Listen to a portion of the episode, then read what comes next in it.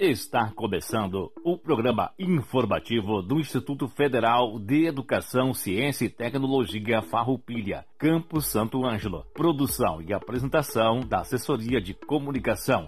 Servidores Samuel Miller Forrati e Adilson Moraes. Direção de Aldilson Paz Stamberg, diretor-geral do IFAR, Campus Santo Ângelo. Todo o conteúdo é de inteira responsabilidade dos seus organizadores.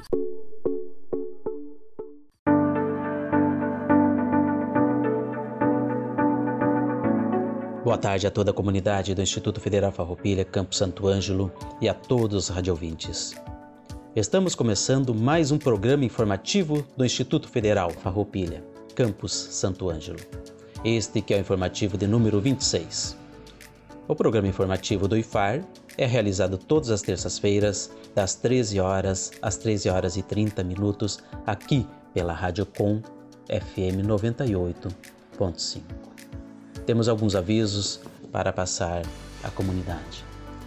No dia 11 de agosto, no Dia do Estudante, o IFAR realizou o primeiro sarau artístico multicamping em homenagem aos estudantes. Estará acontecendo agora no dia 21 de agosto, das 10 horas às 20 horas, a realização das eleições no âmbito do Instituto Federal Farroupilha. Para o Campo Santo Ângelo, será realizada a eleição ao cargo a direção geral. E para a reitoria, ao cargo de reitora. Reitora porque temos três candidatas. Assim, é muito importante que os alunos e servidores exercitem o seu direito de escolha. O Informativo IFAR, sempre pensando em toda a comunidade, convidou o Núcleo de Apoio a Pessoas com Necessidades Específicas, NAPNE, do IFAR Santo Ângelo, para falar um pouco sobre a Semana Nacional da Pessoa com Deficiência Intelectual e Múltipla, que é comemorada do dia 21 ao dia 27 de agosto. E a Letiane, nossa colega, veio representando o NAPNE e ela traz a importância de abraçarmos essa causa.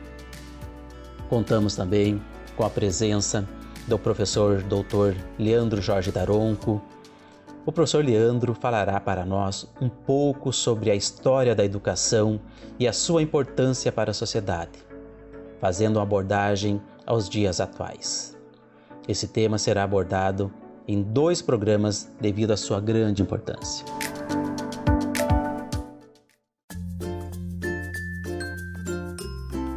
Tarde a todos os ouvintes.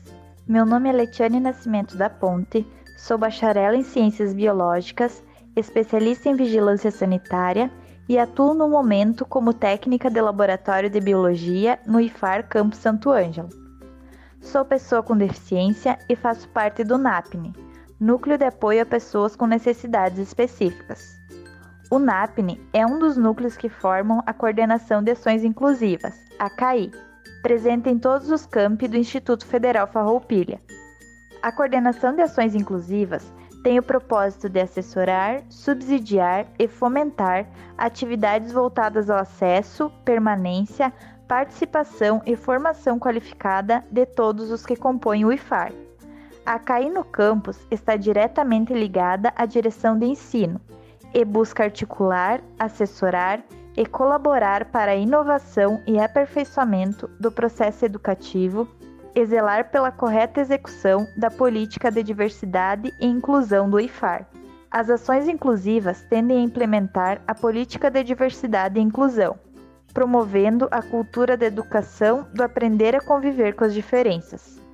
Já o NAPNE, o Núcleo de Apoio às Pessoas com Necessidades Específicas, tem como atribuições a sensibilização da comunidade acadêmica, promoção de projetos de ensino, pesquisa e extensão, fomento a políticas institucionais de acesso, permanência e participação a todas as pessoas com necessidades especiais. Em nome deste núcleo, venho abordar um pouco sobre a Semana Nacional da Pessoa com Deficiência Intelectual e Múltipla. A Lei nº 13.585 de 2017 instituiu a Semana Nacional da Pessoa com Deficiência Intelectual e Múltipla, que é comemorada de 21 a 27 de agosto. A referida lei visa o desenvolvimento de conteúdos para conscientizar a sociedade sobre as necessidades específicas de organização social e de políticas públicas para promover a inclusão social desse segmento populacional e para combater o preconceito e a discriminação. Outro objetivo desta data é sensibilizar governos e comunidade em relação às potencialidades das pessoas com deficiência e chamar a atenção para suas necessidades, através de ações específicas durante esses dias. Esta semana vinha sendo comemorada desde 1964 como Semana Decepcional, homenageando o trabalho das associações de pais e amigos dos excepcionais, as APAES. A Semana Nacional da Pessoa com Deficiência Múltipla Intelectual deve ser marcada por atividades e debates que visem a reflexão, já que a realidade das pessoas com deficiência é marcada por lutas. No século XIX, as instituições ainda apontavam sob o olhar dos estudos médicos. Somente no século XX que a mudança passa pela institucionalização da educação especial e a pessoa com deficiência passa a ser vista como integrante na sociedade. É a partir daí que começa o reconhecimento dos direitos do cidadão e as conquistas das pessoas com deficiência passam a ser voltadas com movimentos que visam a garantia dos direitos, como o CONAD, Conselho Nacional da Pessoa com Deficiência, que efetiva o sistema descentralizado e participativo do direito relacionado à pessoa com deficiência e que avalie e acompanhe o desenvolvimento de políticas nacionais para a inclusão da pessoa com deficiência e políticas setoriais como educação, saúde, trabalho, assistência social, dentre outros. Segundo dados do censo de 2010 do IBGE, quase 24% da população brasileira possui algum tipo de deficiência, o que representa mais de 45 milhões de pessoas. Desse valor, a deficiência mental ou intelectual foi declarada por mais de 2,6 milhões de brasileiros, cerca de 1,4% da população. Destes, segundo estatísticas do censo de 2011 da Relação Anual de Informações, a RAIS, do IBGE, apenas 325 mil estavam empregados, o que representa menos de 1% da população. Sobre educação, o Censo INEP 2015 apontou a existência de 62 mil pessoas com deficiência matriculadas no ensino médio, num universo de 8 milhões de alunos, cerca de 0,8% da média nacional. Na educação superior, foram 37.927 matrículas, realizadas por essas pessoas, sendo 8,27 milhões de alunos. Com base nesses dados, é mais do que visível a exigência de leis e políticas públicas para que a inclusão social da pessoa com deficiência seja alcançada.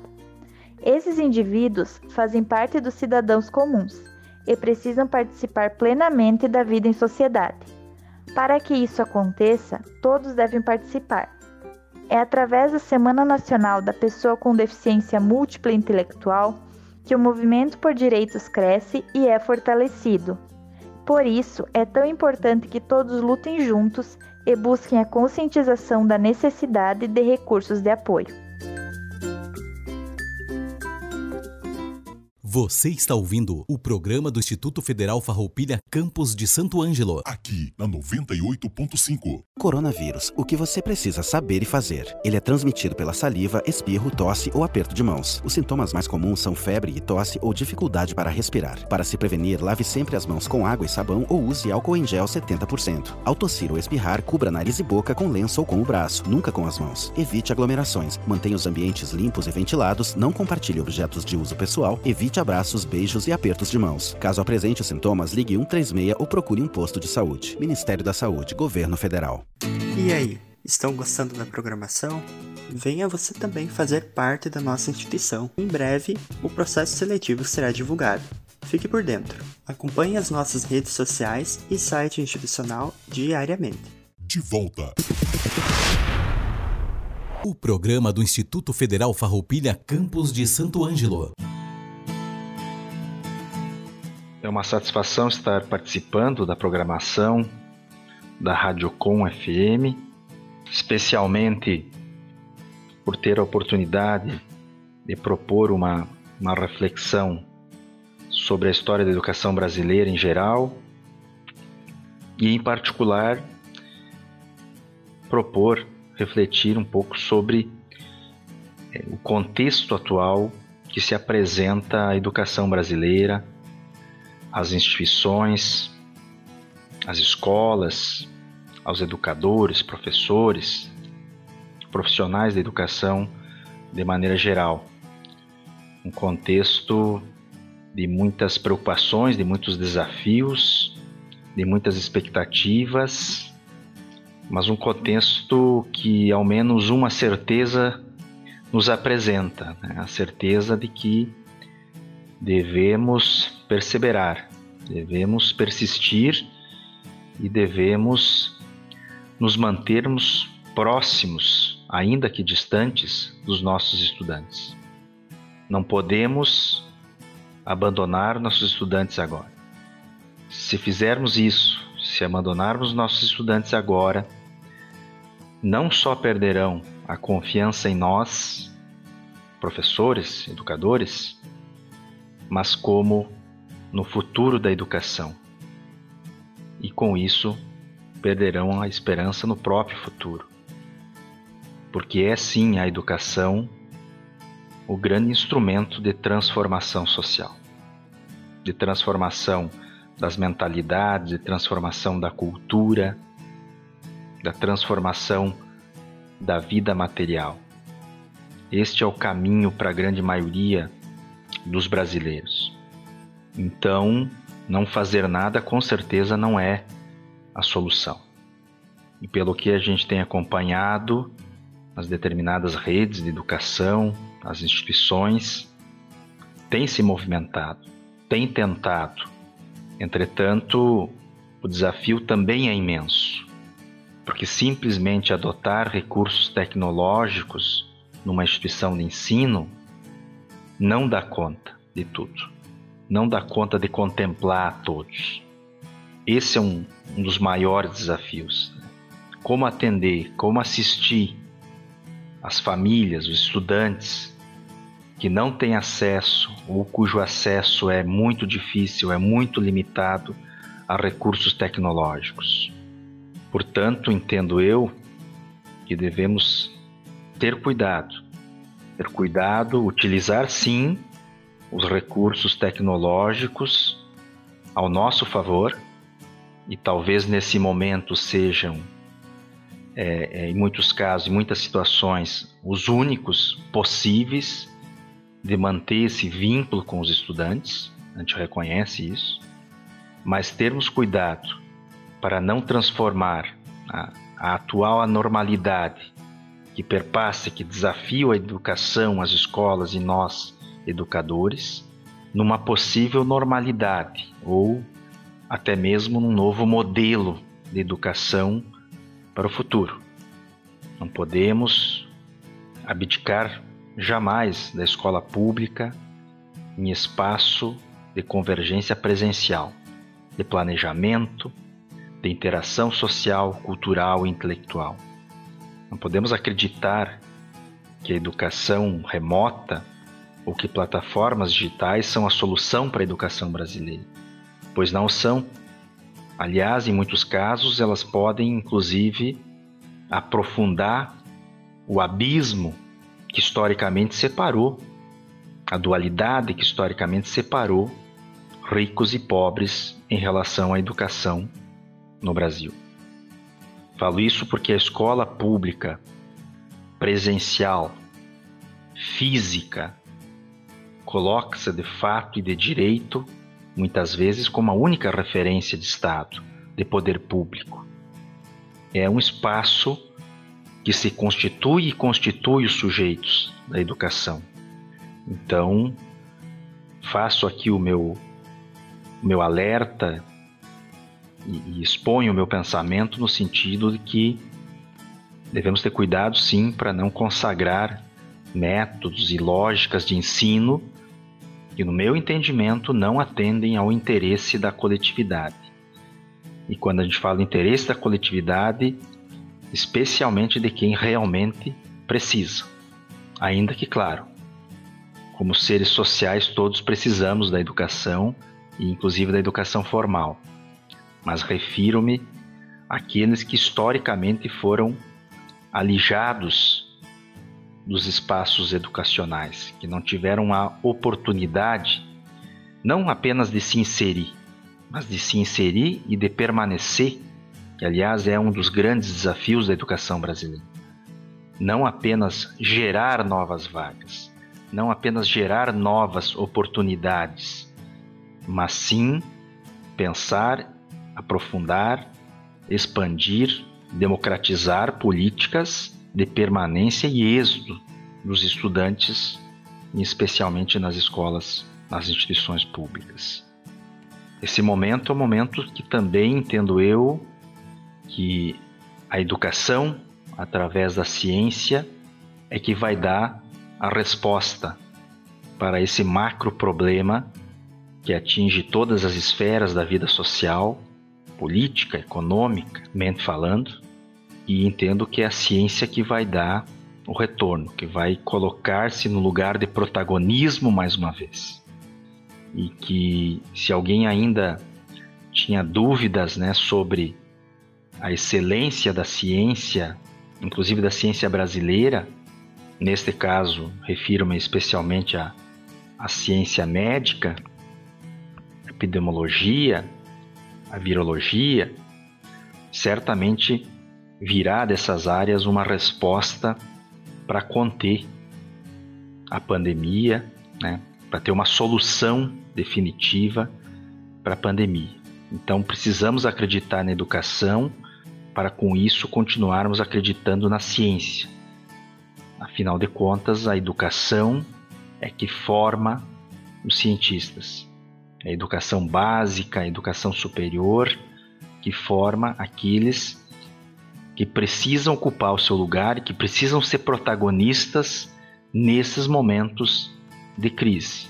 De fato, eu acredito muito né, numa ciência então aberta, partilhada, que vise de fato o bem comum, ainda que a gente saiba que em muitas situações, quando se fala em vacinas, quando se fala na, na área da, da medicina, é, precise tempo, né? Precise tempo. Então, acho que é, esse momento onde a própria ciência, os próprios cientistas também reconheceram é, que não tinham uma solução, que não sabiam exatamente das dimensões do, do problema, eu acho que foi um primeiro passo um passo importante para superar gradativamente a própria, a própria crise. Né? Então, manifestamos aqui a, a nossa militância na, na ciência e na educação pública. E esperamos que cada vez mais os gestores públicos né, entendam, concebam isso, a importância de formarmos adequadamente os nossos estudantes, para que esses estudantes ocupem de fato né, um lugar social de protagonismo, de protagonismo para si, para sua família, para o seu bairro, para sua cidade, para o seu lugar ou mesmo em espaços macros. Né? Então acreditamos numa educação integral onde o sujeito é formado não apenas para questões específicas de métodos tradicionais conteudistas, mas que passamos a formar os sujeitos desde a educação básica, inicial, séries iniciais, anos finais do ensino fundamental, ensino médio, todos os níveis, né? que possamos formar esses sujeitos de fato para serem leitores de mundo, para serem sujeitos emancipados, para serem sujeitos que têm um olhar para a sociedade.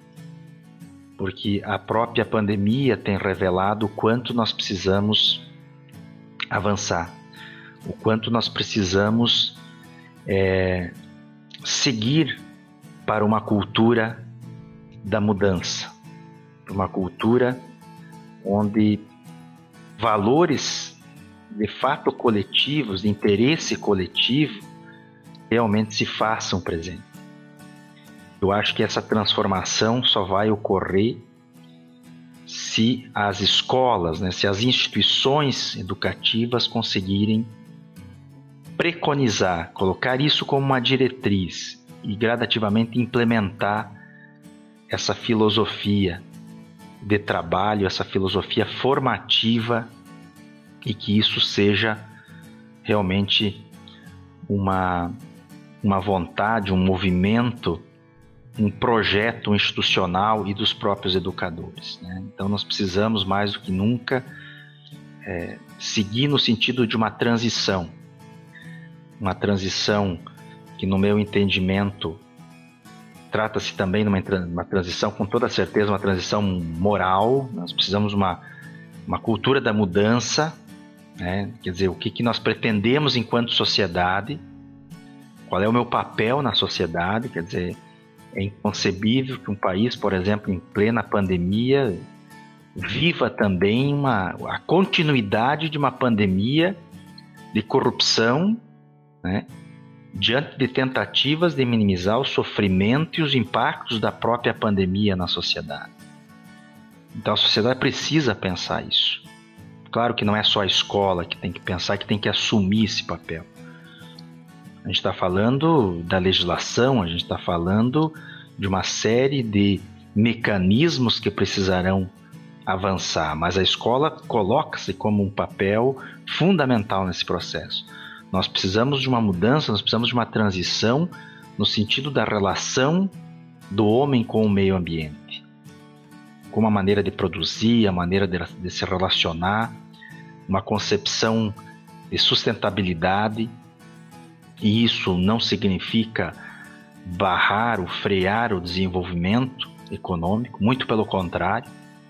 Economistas hoje em dia que têm um olhar para a questão ambiental, para a questão social já alertam de longa data, inclusive para isso, né? Nós precisamos sim de uma transição, de uma mudança na educação brasileira no sentido é, de torná-la mais digital, né? acelerar mais o processo, a velocidade, a dinâmica da relação. Entretanto, sem descuidar e tendo plena ciência de que o desafio é grande, uma vez que nós temos que pensar no acesso que é a questão central. Ao contrário do que a gente faria então ao, por exemplo, impor recursos tecnológicos no âmbito da escola pública, correríamos o risco, inclusive, de, de ampliar esse abismo da desigualdade e de futuras oportunidades. Então precisa de uma ideia de igualdade e de oportunidade digital também. Então, de fato, Estamos diante de uma necessidade muito grande de uma inclusão digital e também do acesso aos recursos tecnológicos. Né? Precisamos sim avançar em sentido de escola, tornando-a menos obsoleta, menos tradicional, né? com novos ambientes, com novos espaços de aprendizagem. Que, aliás, alguns desses espaços que estão sendo é, é, edificados, que estão sendo criados nesse modo de pandemia, podem sim colaborar é, para a continuidade e ser uma ferramenta de auxílio, de suporte, né, um complemento à educação é, presencial, sem problema algum. Né? Então, estamos diante de todos esses desafios. Né? O professor cada vez mais preparado para interpretar, para fazer a leitura do seu estudante, da realidade do seu estudante. E principalmente, o professor contemporâneo, o professor diante desses cenários de inóspitos, desses cenários de dificuldades, ele precisa compartilhar o protagonismo do processo. Né? E isso é se reinventar. O professor precisa, de fato, entender definitivamente que o aluno é protagonista, né? que ele é capaz de aprender, portanto, o processo de ensino e aprendizagem precisa estar focado no estudante. Ou seja, de como esse sujeito aprende, criar métodos, metodologias de como, de fato, entender de como de fato o estudante aprende. E não só metodologias de como ensinar. Mas para isso, o professor precisa ser sensível às peculiaridades, à própria subjetividade e ao contexto no qual esse estudante está inserido. Né? Acho que no momento que a gente começar a fazer isso com mais primazia, fazer isso mais no nosso cotidiano, na nossa praxis enquanto educador, nós vamos avançar e, consequentemente, a educação vai avançar.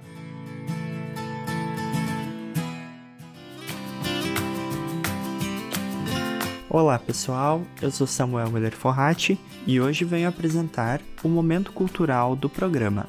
Hoje teremos a apresentação da estudante Emanuela Rodrigues, do curso técnico em Administração Integrado.